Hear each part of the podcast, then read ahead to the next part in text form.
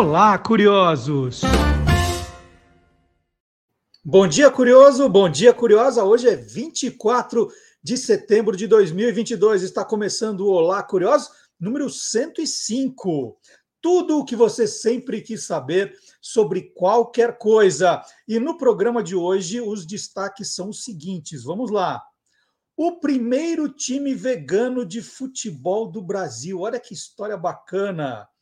Curiosidades de São Cosme e Damião com o professor Vard Marx. Aí tem história, hein? A história, bom, já que estamos falando de história, né? A história dos cachorrinhos da Rainha Elizabeth. O Guilherme Domenichelli vai contar essa curiosidade. E como foi a criação de Sandman, né? Sandman fazendo maior sucesso no streaming. E o Silvio Alexandre vai contar como foi a criação desse personagem daqui a pouquinho.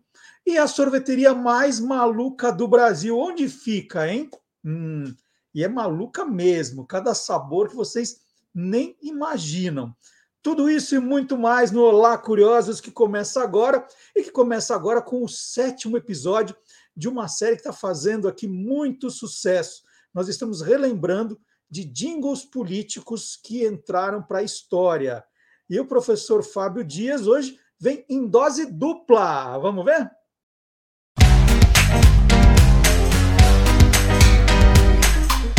Clube do Jingle.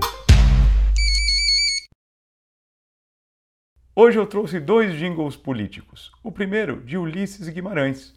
Ulisses foi deputado federal diversas vezes, foi presidente da Assembleia Nacional Constituinte de 1987 1988. É, foi responsável, um dos principais responsáveis pela campanha da Direta Já, por isso mesmo era conhecido como Senhor Diretas e em 1989 resolveu lançar sua candidatura à presidência da República. Naquela época ele contava com 73 anos de idade e, apesar de não ser uma idade tão avançada, as pessoas o viam como velhinho. E ele resolveu assumir esse apelido de velhinho e, na sua campanha, o jingle que conduzia toda a comunicação calcava fortemente nesse apelido. E, durante toda a execução é, da música, repetia diversas vezes que o eleitor deveria botar fé no velhinho, que o velhinho sabia o que fazia, que o velhinho ia consertar o país e todas aquelas coisas que a gente está habituado a ouvir em jingles políticos. Né? O jingle foi criado por Edgar Gianulo e casou perfeitamente com a imagem que Ulisses Guimarães tinha junto ao eleitorado. Vamos ouvir e vamos assistir é, Bote Fé no Velhinho, o jingle de Ulisses Guimarães de 1989, e a gente já retorna para o segundo jingle de hoje.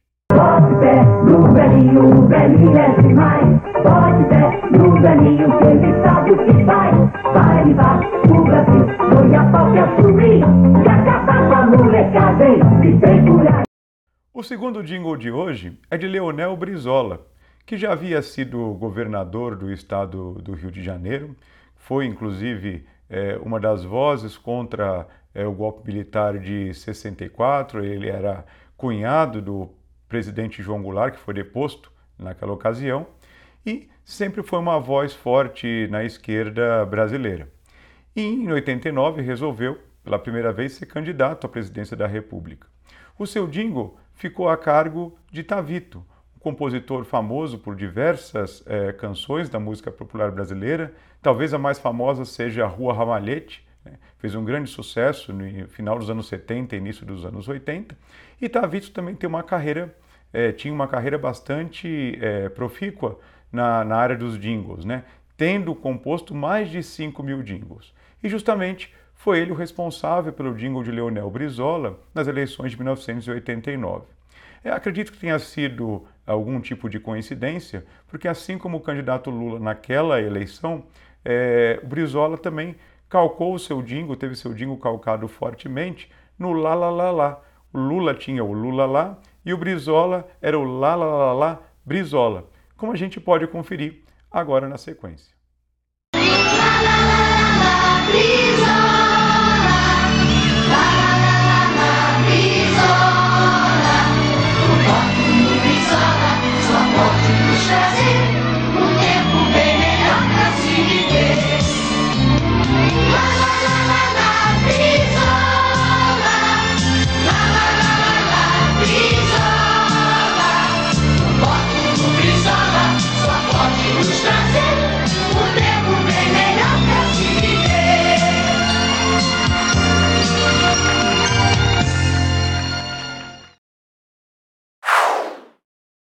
Então tá aí o professor Fábio Dias lembrando que já estamos próximos da eleição, né? Sábado que vem, quando estivermos aqui no Olá Curiosa, vai faltar um dia para o primeiro turno das eleições. Hora de decidir, né? O que queremos do Brasil. Queremos do Brasil daqui para frente, né?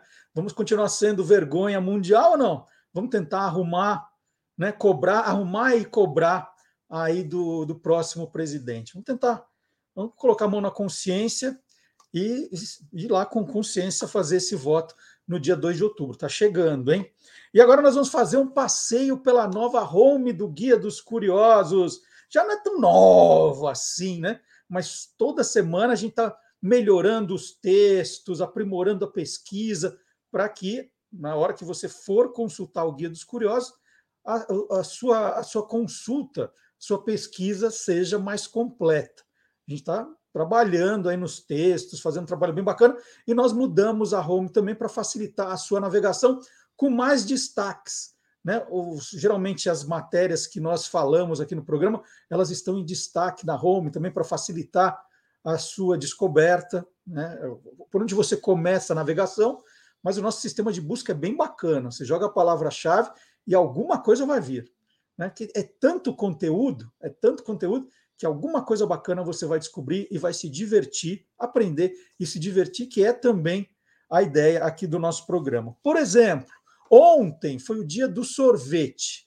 Ontem foi o dia do sorvete e você vai encontrar muita curiosidade sobre sorvete na, na, na home do Guia dos Curiosos, do conteúdo. Você vai jogar na busca sorvete, só põe sorvete. Você vai ver a quantidade de reportagens que você vai ler sobre sorvete. Tem de todos os tipos, né, a história, as curiosidades, sorvete mais caro, os sabores mais malucos.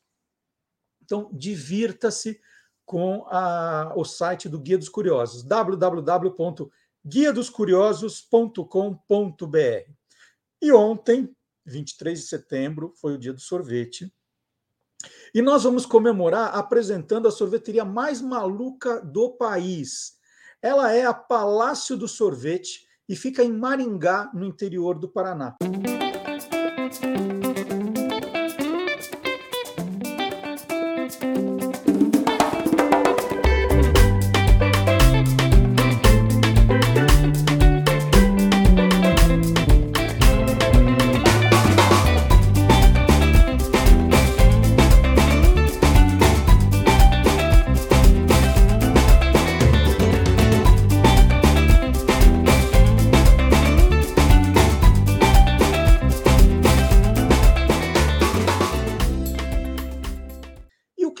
Dela a sorveteria mais maluca do Brasil. Eu vou dizer o nome, o nome aqui de alguns sabores: Doritos, gorgonzola, pão de alho com Nutella, provolone com mostarda, tereré, rosas, ricota, tomate, wasabi. São alguns dos sabores inusitados de picolés vendidos na sorveteria, criada em 1996. A sorveteria nasceu em 1996. Mas esses picolés inusitados, na verdade, surgiram em setembro de 2020 para atrair a curiosidade dos clientes na época mais pesada da pandemia. O primeiro foi sabor bacon e deu certo. Depois veio de batata frita, que é até hoje o mais vendido. A Palácio do Sorvete dobrou o número de sabores de seus picolés. Hoje são 150 sabores e sempre aparece uma novidade. Vocês perceberam aquele de sagu que, que, que apareceu agora há pouco aí? Fiquei bem interessado. Os outros eu ia provar por curiosidade profissional, né? Picolé sabor Doritos, deve ser um negócio absurdo, mas tinha, tinha umas coisas interessantes ali, pamonha com goiabada, sagu eu me interessei, ricota eu, eu acho que eu gosto, coalhada, né? Gorgonzola talvez não, mas me, me interessou, me interessou de verdade. Bom, e agora aquele quadro em que eu apresento a minha memorabilia de futebol, de Copas do Mundo. Vamos ver?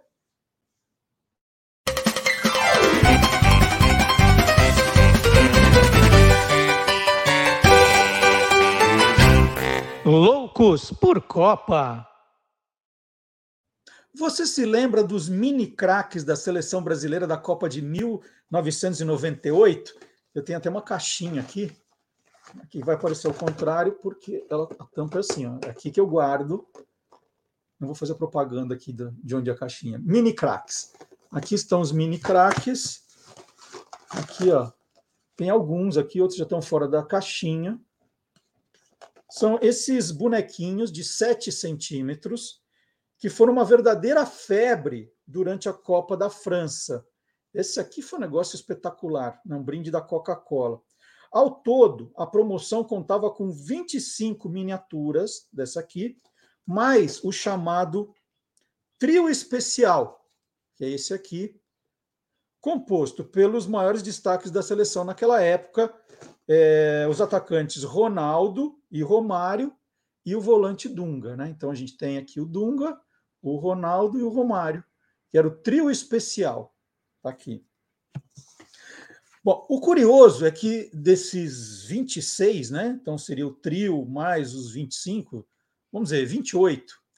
É, 14 não foram à Copa.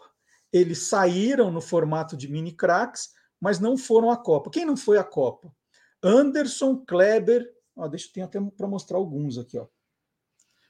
É, Anderson, esses aqui não foram, ó. Estão na lista, ó. O Mauro Silva, o Oséias e o Christian. Esses não, alguns exemplos do que não, não foram. Então, quem não foi? Anderson, Kleber, Christian, Djalminha, Dodô, Donizete, Flávio Conceição, Juninho Paulista, Mauro Silva, Oséias, Renato Gaúcho, Rodrigo, Romário e Zé Maria. O Romário estava ali no especial, mas não foi. Os convocados, os que foram, que estão no, nos mini cracks, ah, eu tenho alguns aqui também. Ó. Então, vou mostrar o César Sampaio, o André Cruz e o Carlos Germano. Então, esses estão na lista dos que foram, os mini craques. Então, os que foram, saíram em forma de mini craques. Dunga, Ronaldo, Carlos Germano, Gonçalves, Tafarel, Edmundo, Júnior Baiano, Zé Roberto, César Sampaio, Rivaldo, André, André Cruz e Denilson. Então, esses da listas que foram. Né? Tem mais aqui, mas eu não vou ficar mostrando todos, obviamente. E para consegui-los, o consumidor deveria juntar cinco tampinhas de garrafa ou cinco anéis de latinhas e ainda pagar dois reais. Na vizinha Argentina, né, os mini cracks são conhecidos como cabezones, os cabeções, cabezones. Como são, eu estou falando italiano aqui, é cabezones. meu, meu espanhol não está saindo. Os cabeções, como são chamados lá, eram 16, em vez de fazer tanto como aqui, né? Aqui a gente exagerou 26 e erramos feio. Lá eles fizeram 16 e apenas dois não estiveram no Mundial, o Dias e o Riso. Embora tenham ficado famosos por aqui somente em 1998, os mini cracks existiam desde 1994. Eles começaram a ser produzidos pela Corinthian, uma empresa inglesa que já não funciona mais. Então, era uma empresa inglesa que criou essa ideia em 94 e a Coca-Cola trouxe para o Brasil. Hoje você encontra muita empresa fazendo mini cracks aí de diferentes torneios, isso virou uma febre, tem muito mini crack hoje em dia. Mas em 98 isso aqui era uma grande novidade. Nós enlouquecemos, nós loucos por Copa enlouquecemos. Então eu mostrei aqui e obviamente estou dando uma passada geral aqui na minha memorabilia de futebol, mas se você se interessa pelo tema, no site do Guia dos Curiosos tem uma matéria muito mais completa. É a Copa de 1998 e os mini craques da Coca-Cola. Você vai encontrar essa matéria lá, nós vamos chamar também como destaque na nossa home para facilitar aí a sua pesquisa. Tem o comercial da época, aí tem a relação completa né, do, dos que foram, dos que não foram, que eu falei rapidamente aqui. Então fica o convite, quem se interessou pelo tema, essa é ideia, o programa provoca, provoca a sua pesquisa e depois você pode procurar, tem no, no, no Guia dos Curiosos, você pode ir procurando em outros lugares, né? amplie a sua pesquisa, amplie seus conhecimentos. Aqui a gente só faz aquele motor de propulsão. É... Ah, e já que a gente está falando de Copas, né, eu queria fazer um convite também para vocês conhecerem o meu livro, 100 camisas que contam as histórias de todas as Copas. É, para quem gosta do tema, para quem coleciona camisas. Então, são 100 páginas como essa. Né? Então tem a Copa, qual foi a camisa, a campanha que a camisa fez e a curiosidade, por que eu elegi essa camisa como uma das 100 mais importantes. Então, tem, vai, vai indo, vai indo. E esse ano, esse livro saiu pela primeira vez em 2018, e esse ano tem um encarte com a atualização do livro, mostrando aqui. Então, fala das camisas das, da Copa de 2018. Então, essa aqui é a edição 2022. E tem também cinco card, quatro cards com as camisas icônicas dessa Copa de 2018. Eu elegi a Islândia, a Nigéria. Eita.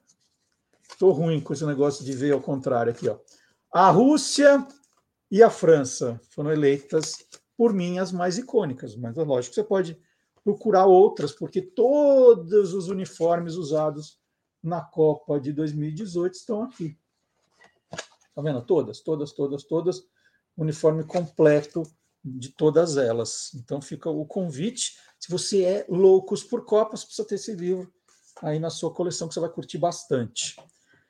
Uh, e agora vou chamar o Gilmar Lopes. O Gilmar Lopes está com a, com, a, com a cabeça agora a mil, né? Uma semana da eleição, tudo acontecendo. E aí, além desse tipo de trabalho que ele tem, aí quando a, a rainha Elizabeth morreu, agora no último dia 8, Aí começaram também a surgir algumas notícias é, estranhas. E ele foi checar também cada uma dessas notícias. E, obviamente, não demorou para as pessoas lembrarem que, em determinado momento, os Simpsons já estavam prevendo a morte da rainha. Né? E não é prevendo a morte da rainha, porque todo mundo vai morrer, né? mas a data. Será que isso é verdadeiro ou farsa, hein, Gilmar?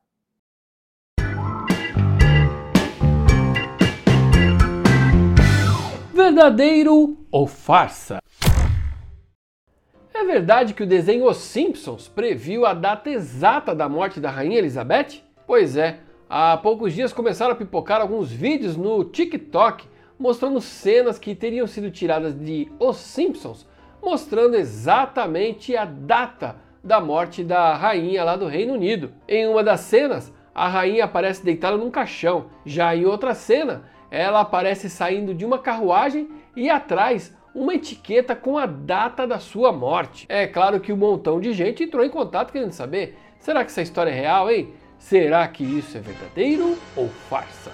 É farsa! Essas cenas são montagens. A cena que mostra a rainha deitada num caixão é na verdade uma montagem feita em cima de um canal de um fã dos Simpsons. E inclusive no desenho original, feito pelo fã, quem está deitado no caixão é o Trump.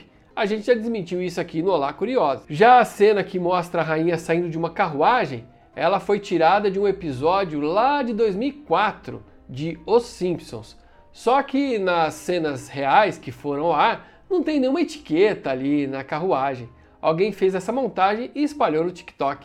Então, amiguinhos curiosos, essa história afirmando que o desenho Os Simpsons previu a data exata da morte da Rainha Elizabeth II é farsa. Alguém pegou alguns trechos ali de desenhos feitos por fãs e fizeram umas montagens ali e espalharam na internet como se fosse verdade.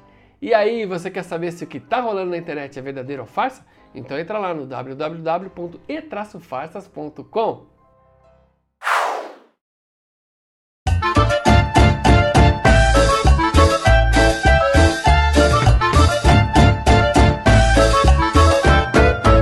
É Brasil? Não acaba mais.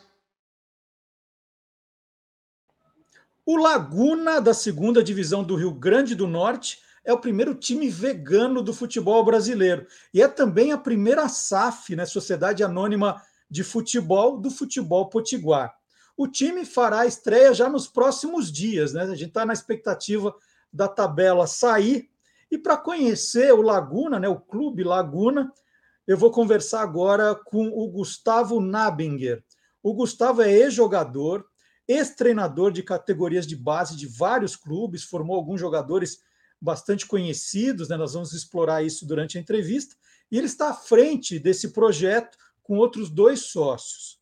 O Gustavo é formado em educação física, também propaganda e marketing, e é adepto ao veganismo já há três anos, depois de 16 anos como vegetariano. Gustavo, num time vegano, pelo que eu entendo, o goleiro está proibido de engolir frango e o zagueiro não pode de jeito nenhum levar drible da vaca, é isso? É o que a gente espera, Marcelo. é isso mesmo, é isso mesmo. Como é que é um time vegano? Agora, sem brincadeira, vamos explicar o que, que faz o, o Laguna ser o primeiro time vegano do futebol brasileiro. Marcelo, toda a alimentação dos atletas aqui dentro das instalações do clube, né, ou toda a alimentação fornecida pelo clube, digamos que no, numa eventual viagem também, né, suplementação, uh, material de limpeza, tudo aquilo que é possível que seja vegano é vegano. Tem algumas coisas que a gente não tem controle, né? Por exemplo, a bola da competição. Eventualmente, a bola da competição vai uma cola na costura que tem algum produto de origem animal. Ok, a gente não tem o que fazer, não tem como controlar. Mas é, isso, inclusive, é, a, a, é, o conceito do veganismo, né? Cunhado pelo da Vegan Society lá é, não, não sei te dizer, 1930, 1950, é, que era, né, ser é, vegano era evitar o, o, consumo de produtos de origem animal dentro do possível e do praticável. Uhum. É, é isso que a gente tenta. Então, então, os jogadores não têm que ser obrigatoriamente veganos, mas eles só vão ter refeições veganas dentro do clube, é isso? Exatamente. Tem, óbvio, é, os atletas que nós trouxemos, nenhum é vegano, pelo menos no momento que chegaram aqui, não eram. É, e a gente não tem controle, né? E não quer obrigar ninguém a nada. A gente acredita que as pessoas são livres para escolher e em algum momento uh, podem uh, ter um, nível de consciência que vá fazer eles adotarem, né, que faça que eles adotem essa, esse tipo de dieta. Mas fora do, do clube, cada um é responsável, né, pelas suas escolhas. É, Gustavo, quem não conhece muito o veganismo pode falar assim: puxa vida, mas é jogador de futebol, vai ficar lá correndo, perde peso, aí não vai ter é, é, uma proteína né, que a gente associa, né? Ah, não vai ter um, uma carne, um ovo, né? Eles vão ficar fraquinhos, vão perder todas as disputas de bola. Conta mais ou menos como é o cardápio de um jogador de futebol para a gente entender né, se, se tem chance de ganhar uma dividida mesmo. Pô, Marcelo, com certeza tem chance. Acho que eu vou, posso te falar do cardápio aqui, mas é, a gente tem atletas de altíssimo nível em diversas modalidades, alguns que são os melhores da sua modalidade, que são veganos já há bastante tempo. Inclusive no futebol, né? A Alex Morgan, dos Estados Unidos, da seleção americana de futebol, é vegana. Né? A Marta se diz vegana também há mais de um ano, uh, também no futebol feminino. Uh, no, no, alto nível a gente tem o, o Bellerin, que é o lateral do Barcelona, o Chris Smalling, que está na Roma, que era do Manchester United, da seleção da Inglaterra, uh, o Clichy, que era da seleção da França, jogou no Manchester City, no Arsenal, Djokovic, um esporte que é muito, que exige muito. Na seleção feminina de vôlei nós temos a Macris, a Carol, temos a Naná na natação, né, atletas olímpicas, uh, o Tom Brady, do, do, futebol americano também, adota dieta vegana. O homem mais forte do mundo, uh, húngaro, esqueci o nome dele agora, a gente dá uma, depois dá uma pesquisada, mas também é o cara que, que é vegano, é um monstro de forte, então o que o nosso corpo precisa é uma dieta equilibrada, né, de carboidrato, de proteína, de, de uh, outros nutrientes, tu tendo esse, esse uh, esse, os insumos né, chegando no corpo, não, pouco importa de qual que é a origem. Na verdade, a origem de origem vegetal é até mais fácil do corpo uh, absorver né, e processar, então ele absorve mais, precisa de menos quantidade para absorver, e o corpo funciona melhor, a recuperação é melhor, ele não inflama tanto, enfim, tem uma série de vantagens. Aí o nosso cardápio ele foi feito pela, pela Mirna Ribeiro e pela Cabotelho, que são duas chefes veganas renomadas. Eu não sei se tem algum outro time no Brasil que tem o cardápio feito por chefes é, realmente é, reconhecidos, né, com o, todo o suporte nutricional da Marcela Horstmann e do, do José uh, que, que não só fizeram, o, não só deram suporte, mas também estão acompanhando os atletas, estão fazendo acompanhamento individualizado dos atletas. Né? Assim, mas basicamente a gente tem feijão, tem grão de bico, tem arroz, tem proteína de soja, tem tofu, uh, enfim, uma, legumes, salada, obviamente, é uma, é uma variedade grande de, de alimentação, são seis refeições por dia. Então, a gente faz com que os atletas consigam ter um, um desempenho adequado, né? além da suplementação que os outros clubes também costumam oferecer, a gente também tem. É, Gustavo, eu quero sair logo também, para não ficar só falando de comida, eu quero falar um pouco do, de outros aspectos do Laguna, mas é uma última questão. A, a gente cansa de ouvir histórias daquelas pessoas que às vezes vão para spas, né, para emagrecer, mas levam escondido para o spa é, leite condensado no tubo de shampoo, bombom escondido. É, vocês conversaram com os atletas sobre isso, sobre não levar nada que, que seja contra essa filosofia do clube escondido para dentro do clube, para os momentos de treinamento, coisas assim. Foi conversado isso? Foi, Marcelo. Todos os atletas eh, foram contratados já sabendo qual era a filosofia do clube, né? Como é que seria a alimentação, o que, que eles iam encontrar aqui. E então a gente jogou limpo, jogou aberto. Quando eles chegaram, nós explicamos, explicamos as razões, explica, né? Depois, eh, logo depois vieram os nutricionistas também para para que eles se sentissem seguros, né? Que teriam o desempenho uh, igual como tinham em outras equipes, ou melhor, né, que é aquilo que a gente pretende, que eles melhorem ainda mais o desempenho deles. É, mas o que eu te disse, assim, para nós, a grande, o grande interesse, bom, primeiro que é um valor é, dos sócios, né, então é algo inegociável, não faz sentido a gente é, oferecer nada de origem animal numa, na empresa se a gente não consome na nossa vida privada mas é, é também uma oportunidade de que as pessoas né, experimentem a dieta vegana e possam, a partir daí, ou diminuir o preconceito, né, tirar o eventual preconceito, ou então adotar, seja ela parcialmente, seja ela uh, de fato integral, né, mas que as pessoas tenham contato com a dieta vegana e digam, olha, eu comi, gostei, eu posso me alimentar só dessa maneira, ou eu posso diminuir o consumo de carne, ou eu posso substituir o consumo de produtos de origem animal uma vez por semana ou em, determinado, em determinada refeição. Enfim, esse eu acho que é o, o principal objetivo aí né, do, do clube. Na apresentação, Gustavo, eu falei que o, Laguna é o primeiro time vegano do futebol brasileiro. E é o segundo, pelo que eu sei, é o segundo time vegano do futebol mundial, né? Nós temos um caso na Inglaterra do Forest Green Rovers, né? Que, que agora tá, é, subiu para a terceira divisão da, da, do futebol inglês e também tem essa mesma filosofia. Houve uma inspiração nesse, nesse clube inglês? Vocês estão o tempo todo de olho no que eles estão fazendo para seguir essa, essa linha? Não, Marcelo, uh, na verdade a gente uh, tem uma inspiração uh, no futebol brasileiro, né?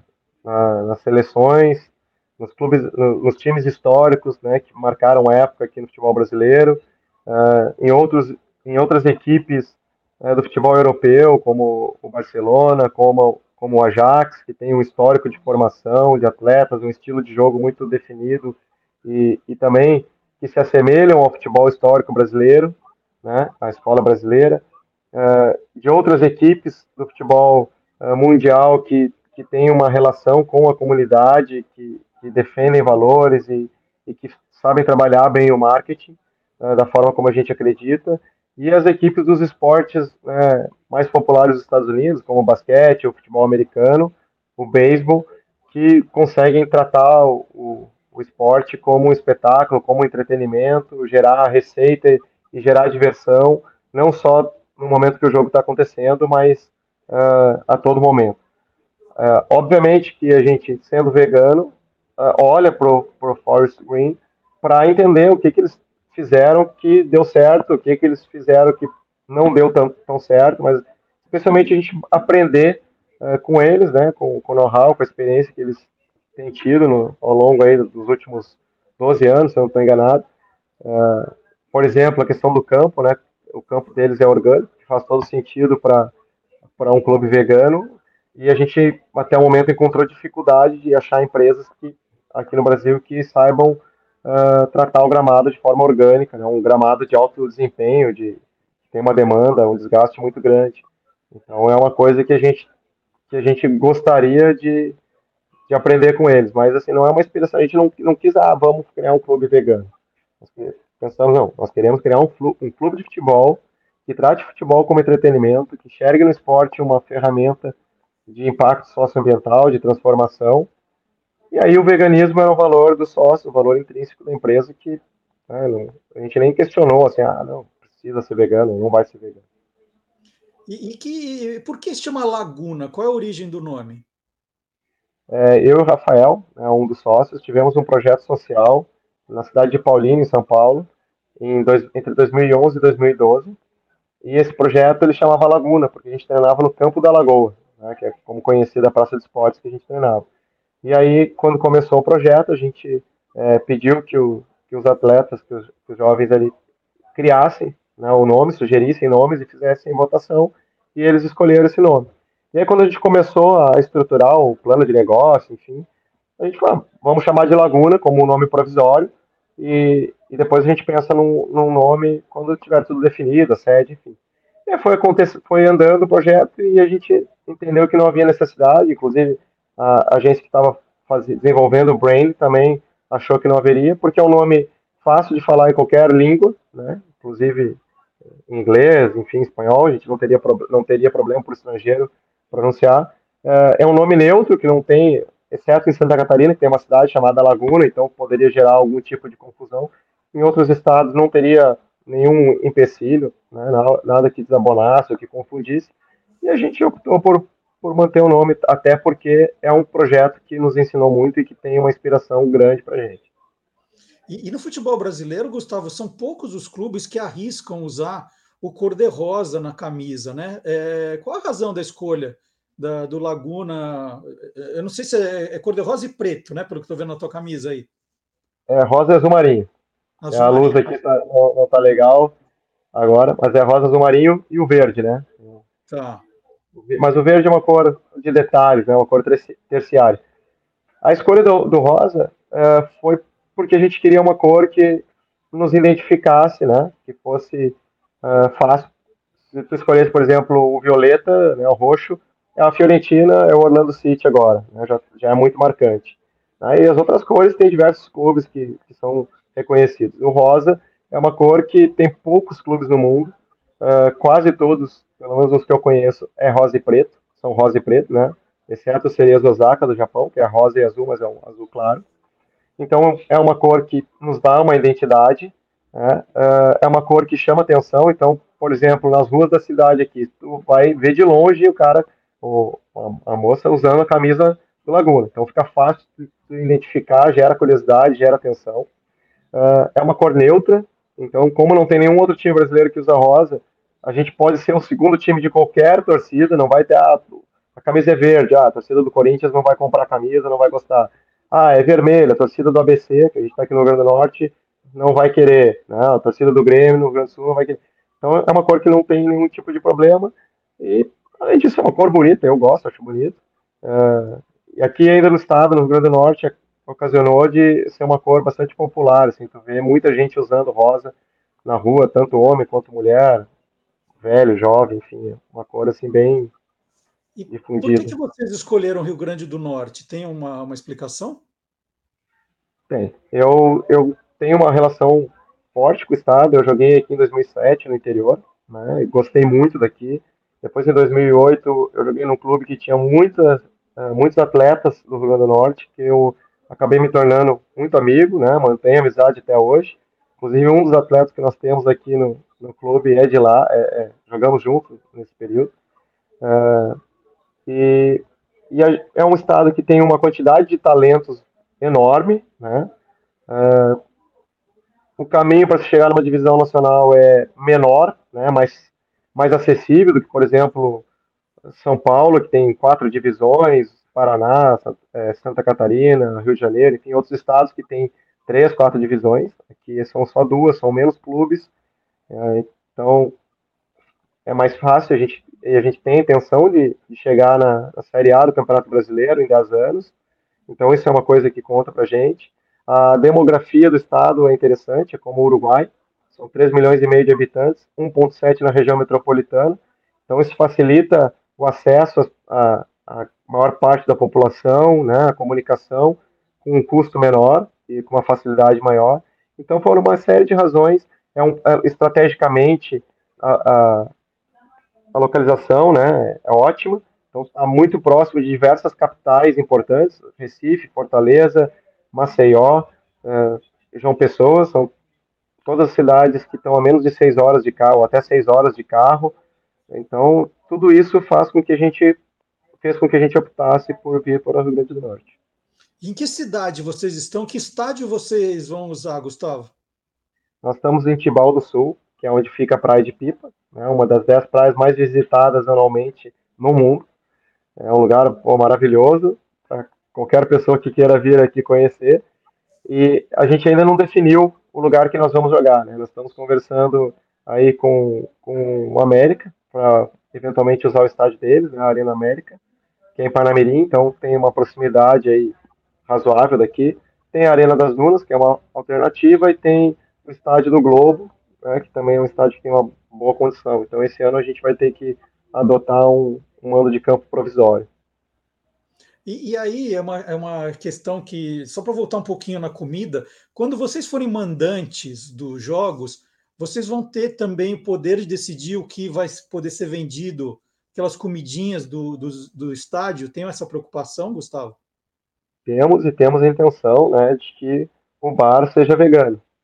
É, não tenho como te garantir que esse ano vai ser, porque como a gente vai jogar num estádio de terceiro, às vezes tu não tem o controle, tu aluga o estádio, mas tu não consegue alugar o campo, os bares, porque já tem contrato, enfim. Então eu não posso garantir isso para esse ano, mas uh, certamente a partir do momento que a gente tiver um poder de barganha maior, o que a gente tem o nosso estádio próprio, aí sim o bar vai ser vegano. Né? Então, estamos procurando até empresas que tenham interesse em fazer uma parceria nesse sentido. Né? Então, vai, vai ser uma comida, vai ser uma comida show, assim, que vai encantar as pessoas, tenho certeza. O Gustavo, eu, eu falei na tua apresentação que você foi ex-jogador de futebol, você até falou que jogou aí num time do Rio Grande do Norte, que foi o Atlético Clube Corinthians, né, que é conhecido como Corinthians de Caicó. E aí eu lembrei que eu já tive, eu já tive uma camisa do Corinthians de Caicó aqui em casa. E tinha um galo, né? Olha que a, a, ironia, tinha um galo no escudo. Você jogou nessa Sim. época que tinha um galo no escudo? Não, quando eu joguei lá não tinha o galo naquele ano. Eu nunca entendi se o símbolo original tinha, o Galo não tinha, mas o, o time é conhecido como Galo do Seridó. Seridó é a região que está é, localizada Caicó, né? Mas. Os animais te perseguem, hein? Olha só. né? Falei, nossa, é, mas... no Corinthians. Aí eu fui até olhar a camisa e tinha um galo, né? Falei, olha só. É, a, a, mas a pergunta é o seguinte: eu te apresentei como ex-jogador, né? E, e falei do, do Corinthians de Caicó, entre outros que você jogou, e você foi técnico também em vários clubes, né? Você formou alguns jogadores conhecidos. Vamos, vamos falar dos jogadores conhecidos, então, que de alguma forma passaram por você, antes de eu te fazer outra pergunta. É, quais, quais são os, os nomes assim dos jogadores que a gente conhece hoje que de alguma forma você foi responsável pela parte da formação? O Gabriel Menino, do Palmeiras, né? ele começou comigo lá no Guarani, uh, o Xavier, volante do Corinthians, uh, o Zanocelo, meia do que está no Santos, eu levei ele para Ponte Preta, o Natan, que, que é um zagueiro da Red Bull Bragantino, jogou comigo também na base da Ponte Preta, o Thiago Giancarlos, uh, estão na equipe profissional da Ponte Preta, uh, jogaram comigo no Sub-15, o próprio Jean, o Giancarlos, eu aprovei ele, ele foi fazer avaliação de atacante, eu coloquei ele de, de lateral esquerdo, é, tem uma série de, de, atletas aí que estão em, em, bons clubes, até fora do país, em Portugal tem acho que três ou quatro hoje que estão jogando. Então, aí a gente olha pelo, pelo seu currículo, né, Gustavo, que você tem bastante conhecimento, você é técnico diplomado é, pela CBF. Aí no, no Laguna, você vai ser só dirigente ou vai ser técnico também? Ou vai ser aquele dirigente que vai querer mandar no técnico? Não, não. eu sou a, a, minha função aqui é de manager né, do futebol, é uma, uma função parecida com a que o Alex Ferguson tinha no Manchester United, uh, que é uma forma que eu entendo a, a melhor de tu para que tu tenha uma verticalidade dentro, do, dentro da área do futebol, né, que tenha uma integração entre categoria de base profissional, uh, que, que tu garanta que a formação dos atletas uh, atenda à equipe profissional né, de, de uma maneira efetiva, né, que tenha um alinhamento grande nesse sentido, que tenha continuidade, que tenha processo. Então essa é a minha função. E se em algum momento eu deixar de, de ser o manager né, e, e tiver um treinador uh, nessa função, certamente eu vou ter convicção em trazer a pessoa e, e deixar com que ela trabalhe e possa trazer aquilo que ela tem de melhor para o clube. E quando você falou agora dos planos do Laguna, né, são, é um projeto ousado, né, chegar na primeira divisão do futebol brasileiro em 10 anos. E a gente sabe, Gustavo, que futebol é uma coisa cara, que demanda muito investimento. Né? Como é que vocês estão planejando fazer isso? É, já tem algum dinheiro, né? já tem é, esses sócios, eles entram com dinheiro. E como funciona nesse caso, né, nesse projeto, é, a Sociedade Anônima de Futebol? Explica para a gente essa parte agora do projeto.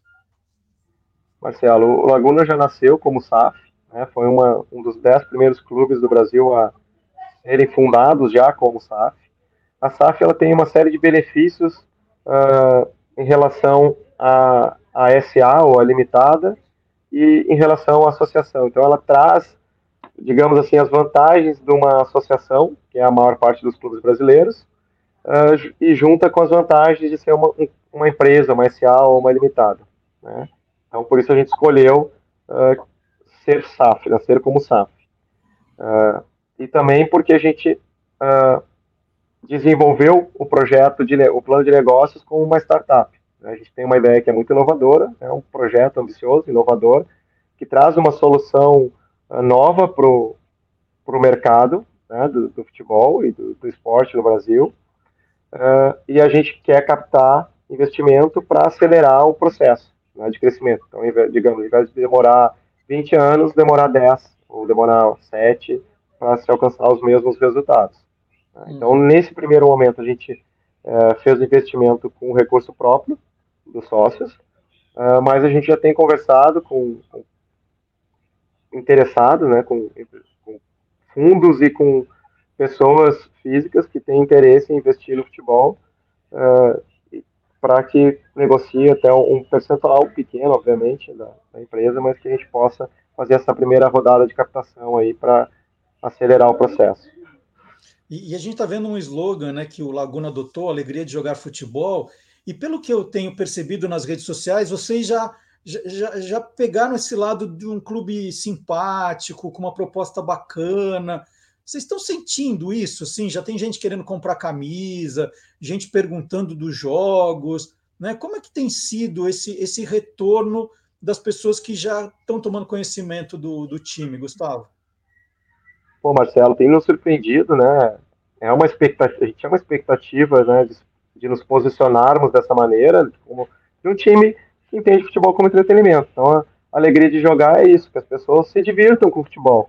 Né? Não só os torcedores, mas também os atletas. Eu, eu vejo muito uh, no meio do futebol, atleta, às vezes jovem ainda, com muito tempo de carreira pela frente, e já pô, saturado, cara, é muita pressão, é muita cobrança, às vezes violência, e a maneira de jogar por conta da, dessa pressão absurda de resultado a curto prazo acaba fazendo com que seja só um jogo defensivo, só marque, só corra, uh, e perde aquilo, aquela essência do futebol, né, que é futebol de rua, que as pessoas querem que, que a criança começa lá, pega a bola e quer driblar, quer brincar, quer tocar na bola um monte de vezes, quer chutar, e daqui a pouco ele não toca mais na bola, é proibido driblar. Né? A gente quer resgatar isso, quer que as pessoas vão para o estádio. Pô, não dá para ganhar sempre. Não tem como controlar o resultado. Tu pode querer ganhar sempre. Mas não pode garantir que vai ganhar sempre.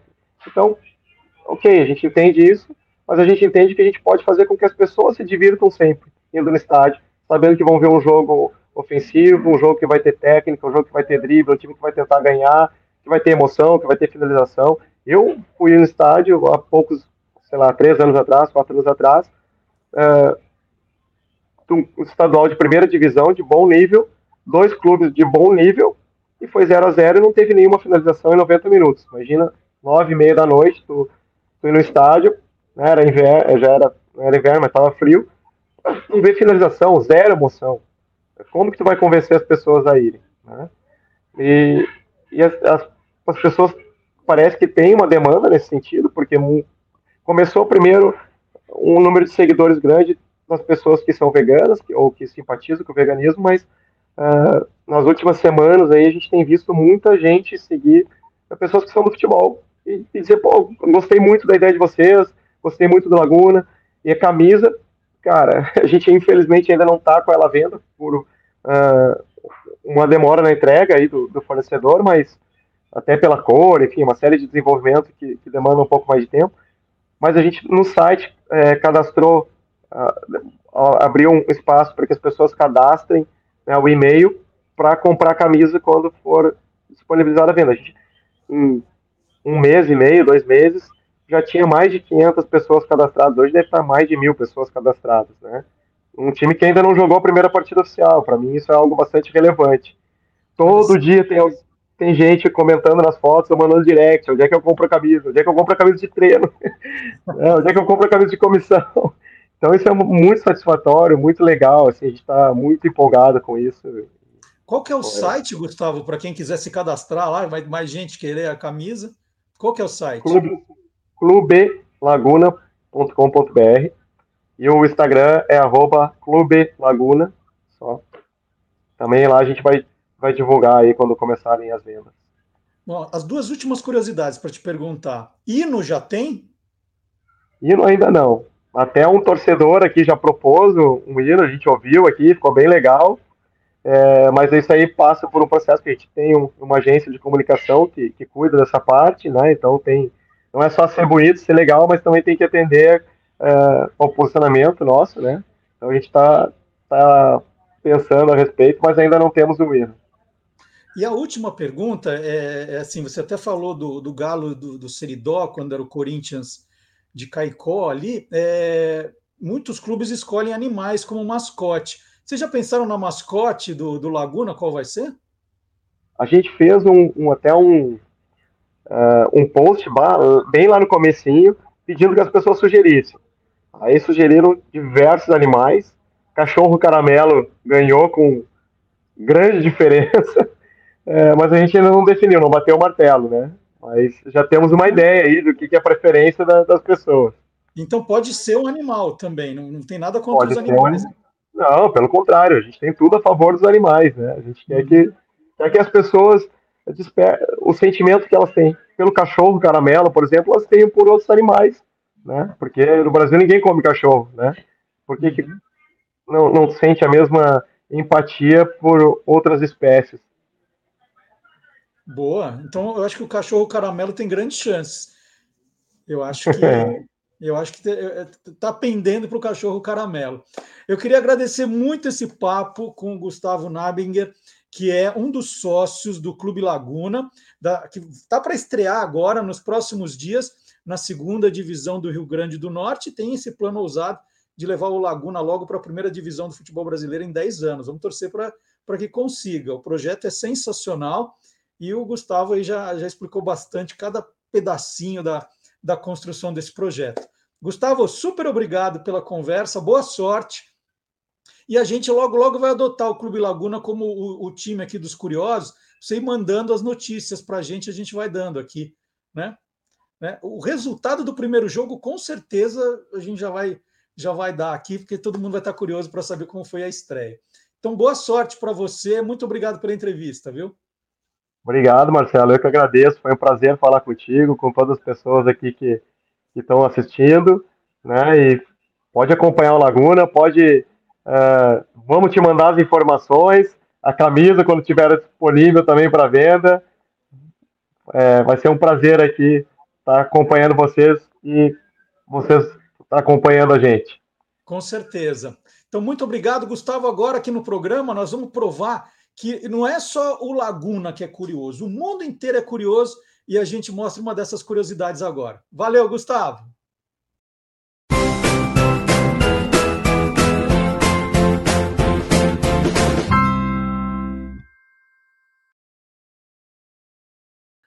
Bom, e agora nós vamos voltar um pouquinho ao tema Rainha Elizabeth.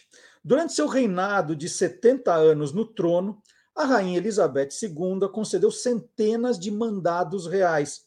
São reconhecimentos oficiais de que uma empresa forneceu bens ou serviços à família real. Esta garantia permite que as marcas se promovam dessa maneira, apresentando o emblema real na embalagem para indicar que seus produtos foram fornecidos ao Palácio de Buckingham.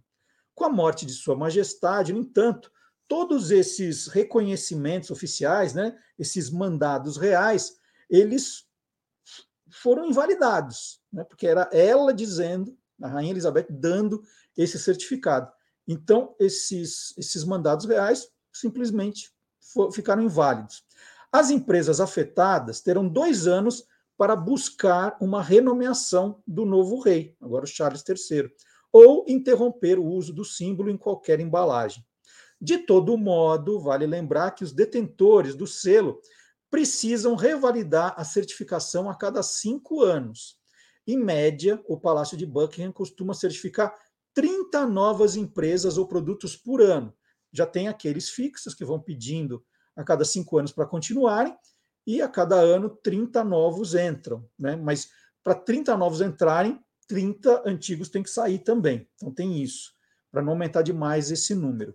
E no quadro All You Need is London, já há algum tempo, a jornalista brasileira radicada em Londres, Letícia Nascimento, tinha contado aqui para nós como funcionava esse selo de qualidade real, né? como funcionava esse emblema, esse, esses é, mandados reais. E aí nós fomos resgatar essa reportagem, porque é importante você entender um pouquinho mais sobre isso. Vamos rever?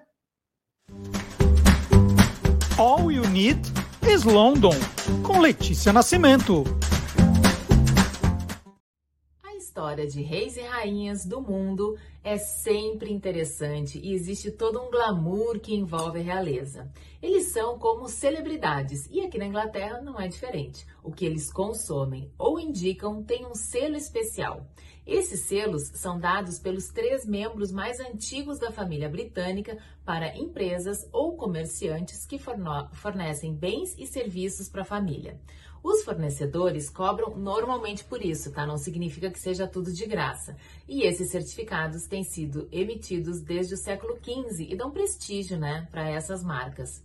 Apenas os produtos que abastecem o Palácio de Buckingham e outras residências e escritórios da realeza regularmente por mais de cinco anos é que podem pedir esse selo. E isso também não quer dizer que a família real consuma apenas produtos selados, consomem outras coisas também. O Reino Unido tinha, até a morte do príncipe Philip, os três selos oficiais: o da rainha, o do duque de Edimburgo e o do príncipe Charles. O da rainha, né, é o mais disputado e o mais popular também, né? A lista tem cerca de 800 fornecedores, mais de mil produtos, que vão desde escova de cabelo, hotel, supermercado, calçado, bolsa, enfim, é uma variedade de produtos e serviços, tá?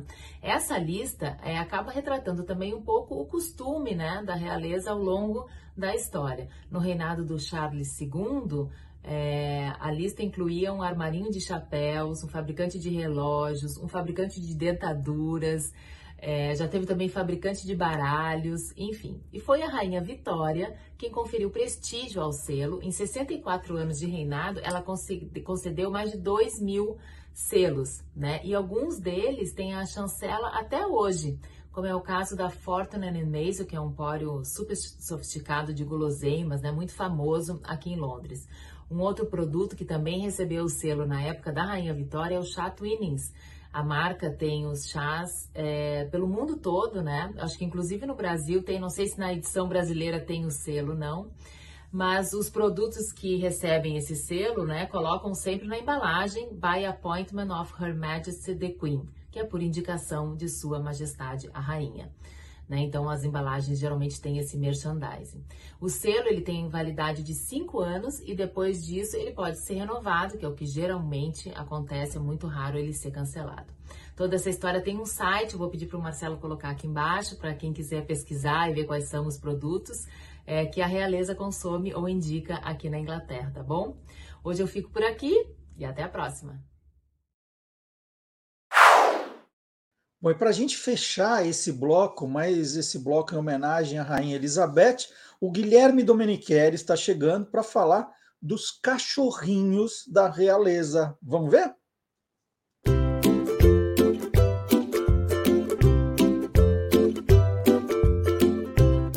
Soltando os bichos, com Guilherme Domenichelli. Depois do falecimento da Rainha Elizabeth, surgiu uma dúvida: quem vai ficar com seus cães? Ela adorava animais e adorava muito cães. A raça que a rainha mais gostava era a Corgi. São cachorros baixinhos, de pernas curtas e orelhas arrebitadas. Os Corgis foram um símbolo de Elizabeth II durante seu longo reinado. Apaixonada por cães, principalmente os desta raça, os animais foram uma companhia constante desde a infância da rainha. Ela teve mais de 30 corgis durante o seu reinado, muitos deles descendentes de Susan, uma corgi fêmea que a rainha Elizabeth II recebeu como presente de aniversário quando completou 18 anos, em 1944. A ligação da rainha com a cadela era tão forte que após o casamento com Philip, ela levou Susan escondida na carruagem real. Sui, como era apelidada, viveu até 1959. Além de conquistar o coração da rainha, ela gerou uma longa linhagem de herdeiros, que chegaram até a 14ª geração. Agora, após sua morte, não se sabe ao certo quem vai ficar com os cães. Embora não tenha sido divulgado oficialmente, certamente Todos eles serão muito bem cuidados pela equipe real.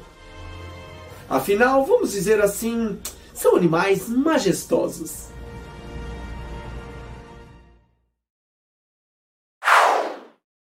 E essa semana teve festa aqui no canal do Guia dos Curiosos. Na quinta-feira, nós comemoramos, nós festejamos o centésimo programa Quem Te Viu, Quem TV, que são os bastidores, a história da TV todas elas contadas pelo Magalhães Júnior, né, que viveu muito a televisão, sempre foi apaixonado pela televisão desde criancinha, acompanhava os programas, guardava as revistas, é, gravava cenas da televisão. O Maga tem um acervo impressionante e toda quinta-feira ele vai contando um pouco dessas histórias aqui, mostrando documentos aí que você não acha em outro lugar. E na quinta-feira nós comemoramos em grande estilo o programa número 100. Por que eu digo em grande estilo? Porque o Magari ele escolheu 10 curiosidades espetaculares sobre televisão, muitas eu nunca tinha ouvido falar, né? não tinha, muitas não, acho que, nem, acho que nenhuma eu tinha ouvido falar, na verdade. Talvez uma ali eu já, já, já tenha lido alguma coisinha, mas todas impressionantes, nomes de programas engraçados, histórias de bastidores, comerciais censurados. Uma, foi um almanaque da televisão. E nada melhor do que um almanaque da televisão para comemorar esse centésimo programa aqui, né, dentro do, do canal do Guia dos Curiosos. Então, um programa divertidíssimo. É, eu aprendo demais com a história da televisão, acho Maga é espetacular. E nós separamos aqui um trecho do, do programa que nós fizemos na quinta-feira. E aí você fica convidado, se você gostou desse aperitivo, para depois ir dar uma olhada em todos os em, em, todas as curiosidades, em todas as 10 curiosidades. Nós vamos mostrar uma. Vou mostrar uma agora, eu mostro duas. Vou fazer o seguinte, como eu, geralmente eu mostro uma, e esse programa foi especial, hoje eu vou mostrar duas. Vou mostrar duas curiosidades desse programa, do número 100, mas você tem que prometer que depois você vai no. Só procurar no canal do Guia dos Curiosos, ou no Facebook, ou no YouTube, ou no Spotify, ou no Deezer, tá tudo lá. Você pode acompanhar o programa inteirinho. Então, a íntegra do programa número 100. Nós fizemos uma vinheta especial para o Magalhães, de surpresa. Foi muito legal. Foi muito legal o programa que então fica o convite. Agora eu vou rodar duas curiosidades do programa número 100. Foram 10. Eu vou mostrar duas, mas você, você promete que você vai olhar todas lá depois. Então vamos lá. Magalhães Júnior programa número 100 do Quem Te Viu, Quem TV.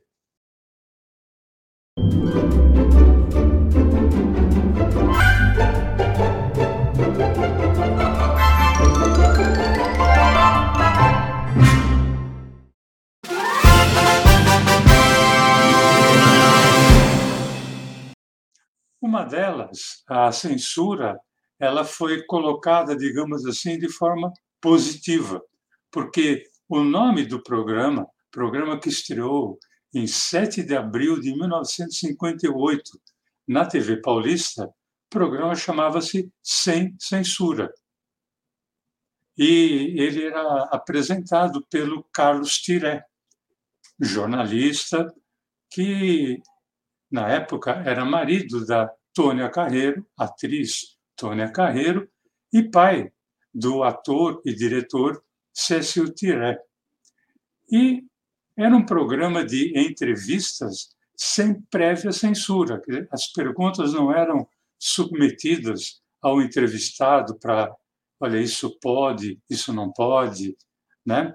E era um programa que tratava sobre todo e qualquer assunto, é, política, economia, saúde. Foi o primeiro programa é, no seu gênero na TV brasileira, programa sem censura. Ô Maga, você falou que esse programa né, usou a palavra censura de forma positiva. Uhum. Então deve ter algum também que usou de forma negativa, tem? Olha, não foi um programa, Marcelo a gente sabe que novelas foram censuradas, personagens de humor foram censurados. Nós fizemos um programa, um podcast aqui só sobre isso praticamente, né?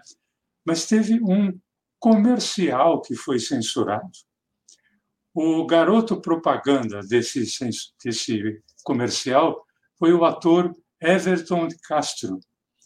O Everton de Castro em 1976, ele era contratado da TV Tupi e ele estava em evidência por causa de duas novelas.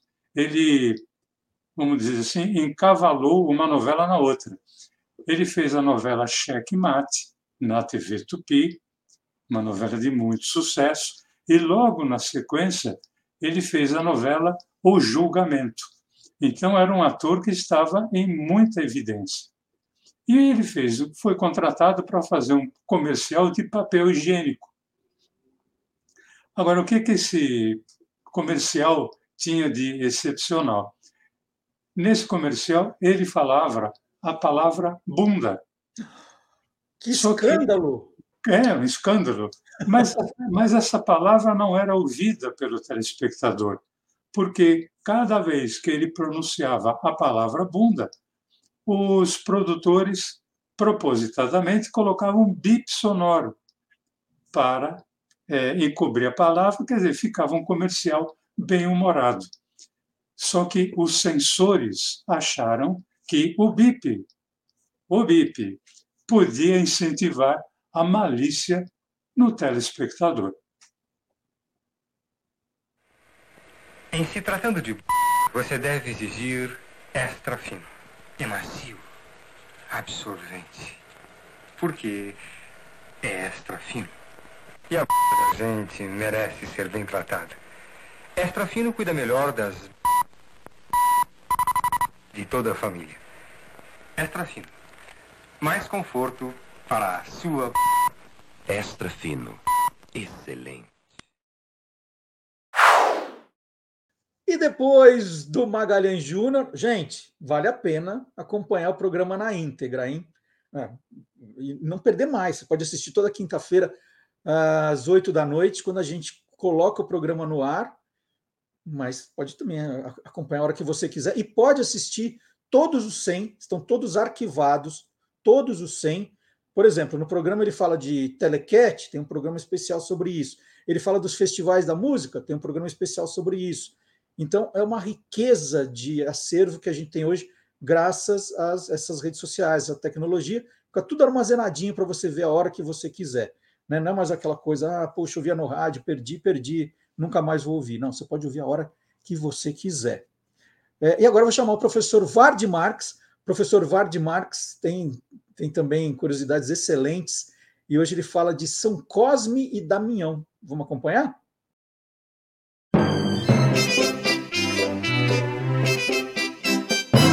Aí tem história. Olá, curiosos! Se você acha que eu trago guerras demais para esse nosso programa, este boletim é para você. Sim, porque nem só de batalhas vive esse mundo, também há lugar para santos. E aí tem história. Primeiramente, vamos falar de dois santos bastante populares no Brasil: São Cosme e São Damião, cuja festa se comemora em 26 e ou 27 de setembro. Varde, faz a pesquisa direito, escolhe uma data e fica nela. É, só que é isso mesmo.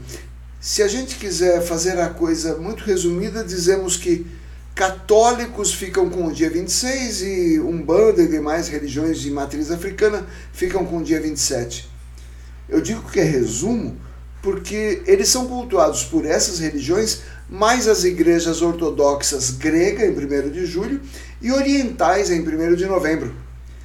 Não sabemos exatamente como foi a vida deles, mas segundo as tradições e lendas, eles teriam nascido no final do século III, onde hoje é a Arábia, vivendo ali pelo Oriente Médio. Na Síria, estudaram e desenvolveram grande aptidão para as práticas de cura, como a medicina e a farmácia.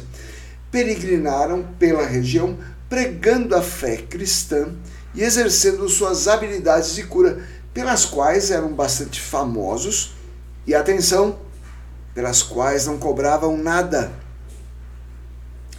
Pelo sucesso que faziam, especialmente na propagação da fé cristã, foram perseguidos pelo Estado romano e presos, foram condenados à morte por apedrejamento e flechadas. Só que não morreram. Ok, vamos queimá-los vivos! Só que o fogo não os atingiu e eles, em alto e bom som, louvavam a possibilidade de serem mártires em nome de Deus. Então o imperador Diocleciano mandou decapitá-los. Cosme e Damião são padroeiros dos médicos e farmacêuticos. Peraí, mas e os doces no seu dia? Bom, isso veio das religiões de matriz africana.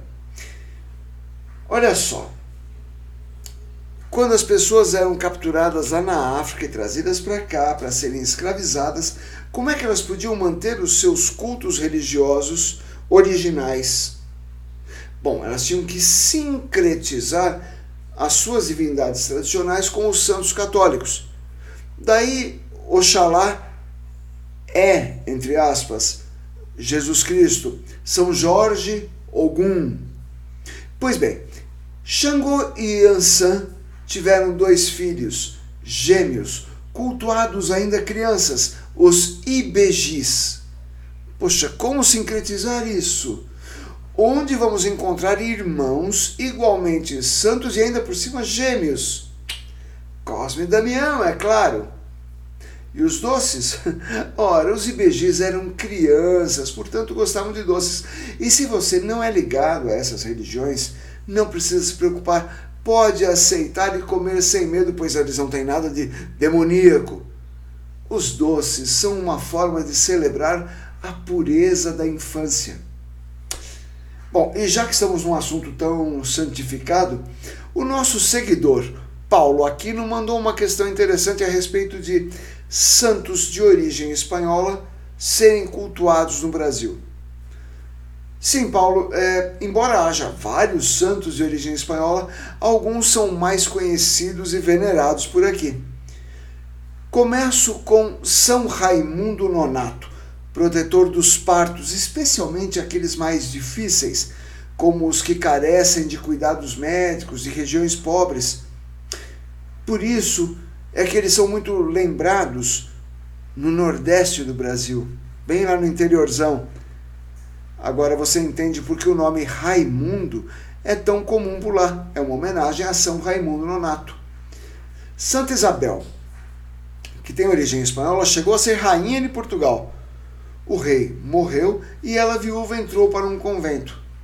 E hoje chega a ser uma das santas padroeiras do país. Santo Inácio de Loyola, não está lembrado dele? Pois foi o criador da Companhia de Jesus, nome oficial da ordem jesuíta.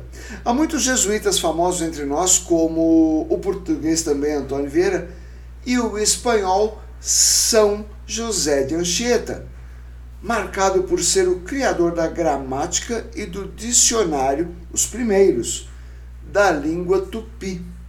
E ele é um dos educadores pioneiros no país. E claro, tem o meu favorito.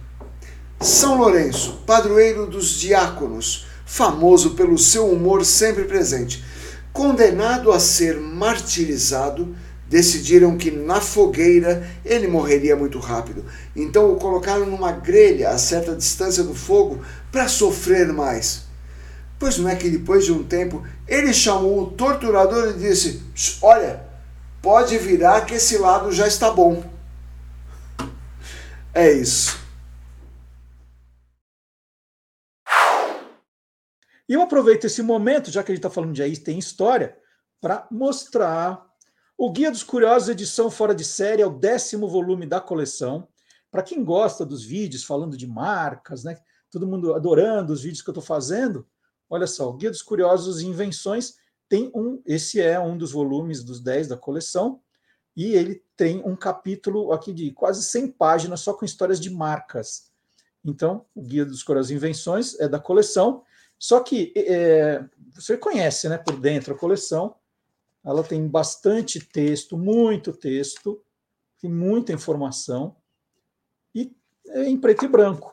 E aí, essa mais recente agora é toda colorida com um novo projeto gráfico. Informação tem sobrando, né? mas de um jeito diferente, agora mais lúdico, mais moderno, olha, muito mais bem ilustrado. Tá vendo? Tudo colorido por dentro. Primeiro, tudo colorido. Então, por isso ele ganhou esse selo, que não é da realeza. Já pensou a rainha, by the appointment of the queen? Não. Mas ele ganhou aqui o selo edição fora de série, porque ele é diferente dos outros nove, mas é o mesmo Guia dos Curiosos. E não tem nada a ver com aquele primeiro. Sempre me perguntam, ah, mas é aquele edição atualizada do primeiro? Não. O primeiro continua sendo o primeiro da coleção. E esse é o décimo da coleção, com conteúdo diferente. Então, Guia dos Curiosos.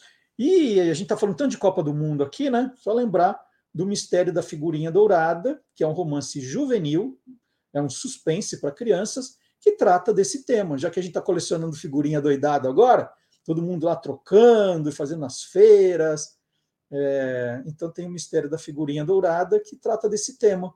Esse é o momento, né? Só assim, puxa, meu filho está querendo ler alguma coisa, ele coleciona figurinha, ele gosta de figurinha, então ele vai adorar o Mistério da Figurinha Dourada, porque fala desse momento de, de trocar figurinha, de Copa do Mundo.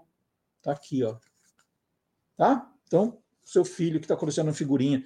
Embora, ah, na, nas duas vezes que eu passei por uma feira de troca de figurinha, coisa que eu menos vi foi criança, viu? Só, só os marmanjos trocando. Se você quiser entrar em contato com o programa, o nosso e-mail é olacuriosos@guiadoscuriosos.com.br. Você pode mandar aí fotos, pode mandar sugestões de vídeos, notícia estranha que você viu, ou você quer entrar em contato com algum colaborador para sugerir alguma coisa. Isso tem funcionado, tem, tem, tem ideias ótimas chegando. Então, usa esse e-mail.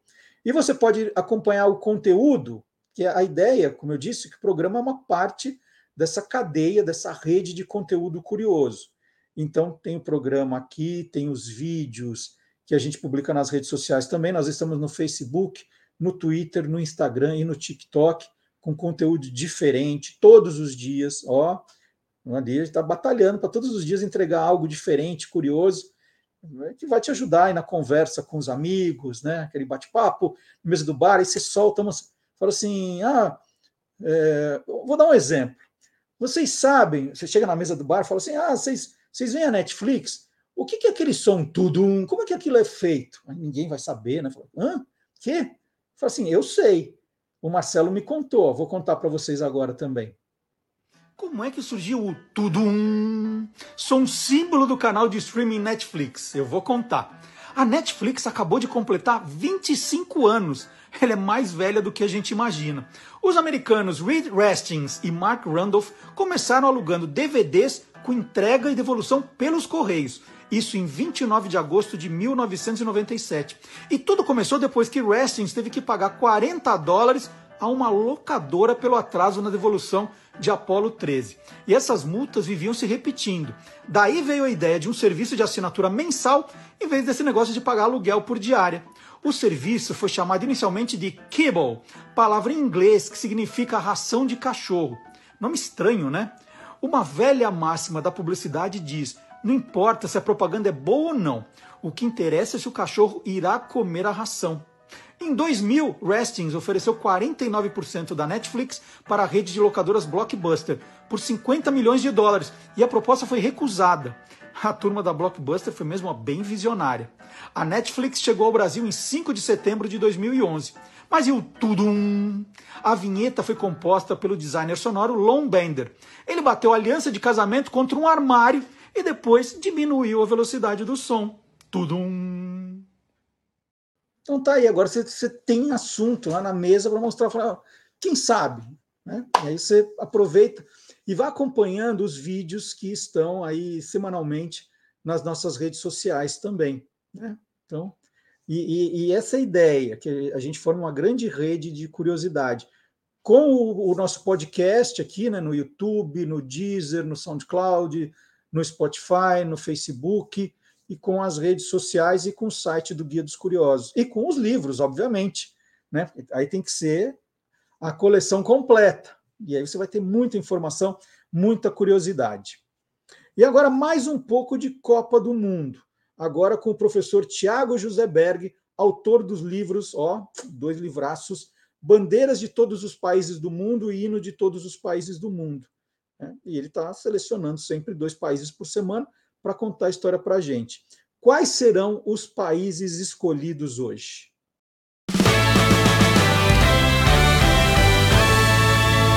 Simbolopédia das Copas. Olá, curiosos! Vocês conhecem o país que estará na Copa cujo hino muda de gênero? É o hino nacional da Inglaterra. Com o falecimento da Rainha Elizabeth II e a ascensão do Príncipe Charles ao trono, o hino britânico passará a mudar de Deus salve a Rainha para Deus salve o Rei. Essa história começou em 1745, quando o rei Jorge II passou a frequentar teatros na capital Londres. Thomas Arne, que era um famoso compositor de uma canção chamada Rule Britannia, resolveu homenagear o monarca toda vez que ele adentrasse um local de diversão pública, compondo Deus Salve o Rei. A partir de então, a canção passou a se popularizar, tornando-se o hino nacional da Inglaterra. Vale lembrar que a bandeira da Inglaterra é a cruz de São Jorge e combinada com a cruz de Santo André e com a cruz de São Patrício, que hoje representa a Irlanda do Norte, compõem a bandeira do Reino Unido.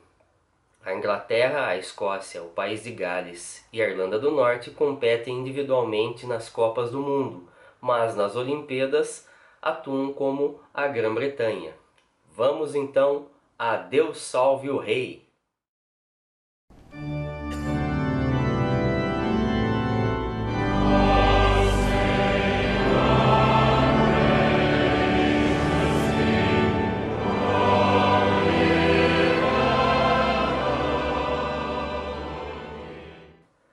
Vocês conhecem o país que estará na Copa cuja bandeira homenageia um alimento? Talvez vocês tenham pensado na gastronomia francesa ou nos chocolates belgas e suíços, mas estamos falando do país de Gales. A bandeira do país de Gales apresenta um símbolo peculiar, que é um dragão, uma figura mitológica usada há séculos, mas que passou a ser emblema associado a Gales pelo rei Eduardo VII em 1485. O dragão vermelho se combinou com as cores verde e branca, que eram cores tradicionais da dinastia Tudor, que governou a Inglaterra durante o século XVI. Entretanto, verde e branco também façam a fazer parte de um outro símbolo do país, o alho poró. Este alimento é usado como símbolo na festa de São Davi, que ocorre a cada 1 de março. A lenda diz que São Davi pediu que seus soldados usassem durante o século VI, numa batalha contra os saxões, um ramo de alho poró grudado no capacete, e assim os galeses conseguiram a vitória. O hino de Gales também revela uma tradição interessante. Foi um hino composto por um pai, Evan James, e seu filho, James James, e é chamado inclusive pelo título A Terra de Nossos Pais. Vamos ao hino galês.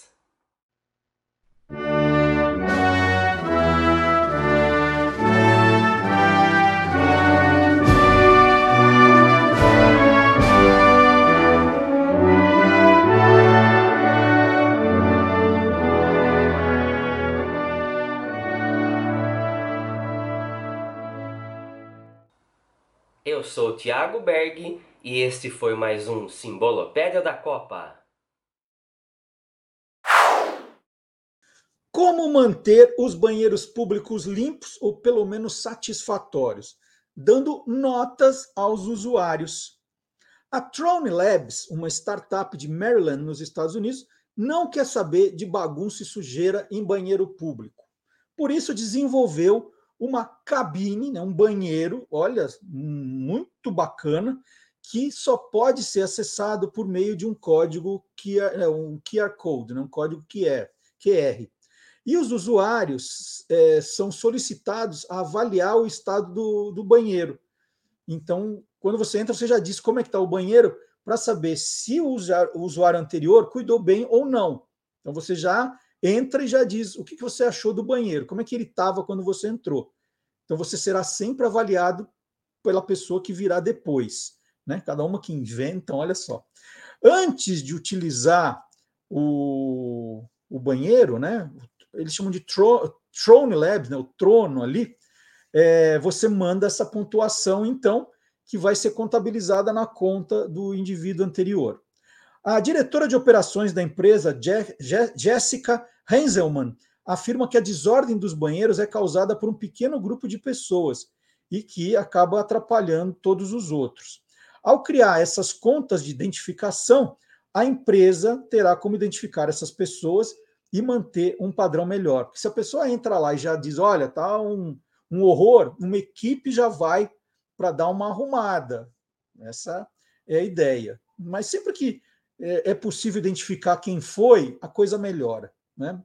Então, essa é uma ideia até interessante. Bom, nós estamos chegando na reta final do programa, hoje um programa um pouquinho mais curto. Às vezes a gente faz um programa grande, às vezes mais curto, né? Depende, como eu sempre digo, da disponibilidade dos entrevistados, da disponibilidade dos colaboradores, né? Mas a ideia é sempre manter o programa ativo aqui com vocês. Às vezes é mais curto, mas aí não tem problema. Você já está convidado, por exemplo, para acompanhar agora nesse tempinho que resta o Magalhães Júnior, que você não viu ainda, algum programa que você perdeu, Olá Curiosos. Então, tem, você tem tempo aí para continuar com a gente. Mas a gente vai encerrar o programa de hoje com o Silvio Alexandre falando de um personagem que está fazendo tanto sucesso no streaming. Tem gente que está pensando que é, é, é, é criação nova. Não, o personagem tem história sim como o Silvio vai contar para a gente.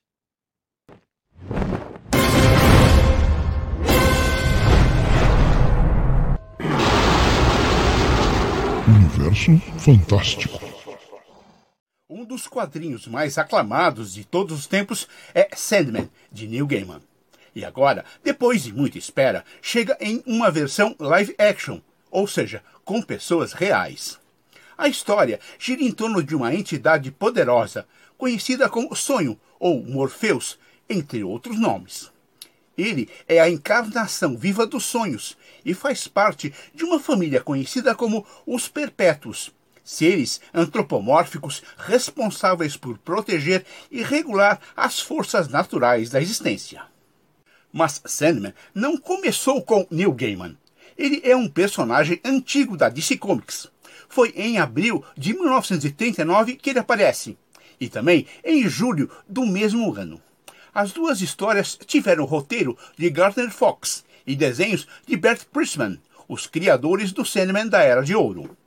O personagem era Wesley Dodds, um vigilante que usava uma máscara de gás e uma arma que fazia as pessoas dormirem. Dodds foi um dos membros originais da Sociedade da Justiça e acabou morrendo em um ato heróico. Já outro Sandman foi o da Era de Prata, que apareceu em 1974. Ele foi uma reformulação feita por Joe Simon e Jack Kirby, os criadores do Capitão América. Aqui, o personagem era Garrett Sanford, uma espécie de senhor dos sonhos que impedia os pesadelos de controlarem nosso mundo. Outros personagens coadjuvantes também antecedem a saga de Gaiman em vários anos, como Matthew, o fiel corvo de Morpheus, que na verdade é um personagem reencarnado da saga do Monstro do Pântano, do inglês Alan Moore. Os irmãos Caim e Abel também aparecem nas histórias do Monstro do Pântano. Só que eles apareceram pela primeira vez nos quadrinhos no final dos anos 1960. Mas todos esses personagens têm muito pouco a ver com o Sandman dos quadrinhos de Neil Gaiman. Por isso, se você quiser aproveitar melhor a primeira temporada da série da Netflix, que já está no ar, fica a sugestão da leitura de Prelúdios e Noturnos e Casa de Bonecas, os primeiros arcos da história em que foi baseada a série. Informou Silvio Alexandre. Lembrando que sonhos não morrem. Para o universo fantástico do Olá, Curiosos! É isso, sonhos não morrem e sonho de continuar aqui com vocês, fazendo esse programa sempre, continua muito vivo. Na semana que vem tem mais. Muito obrigado pela companhia. Não, não vão embora, por favor, sem deixar aquele joia, aquele like aqui. É muito importante para o engajamento do programa. Nós continuamos com a nossa meta de chegar aos 10 mil eh, seguidores na página do YouTube. Você pode nos ajudar aí convidando seus amigos, compartilhando o programa, compartilhando quadros do programa, que durante a, a semana nós vamos tirando Uh, nós dividimos o programa para deixar tudo em playlists especiais para você. Então fica o convite para você acompanhar também o site do Guia dos Curiosos e o Guia dos Curiosos nas principais redes sociais. Então sábado que vem, 10 horas, é nós aqui de novo, hein? Tchau, gente. Muito obrigado.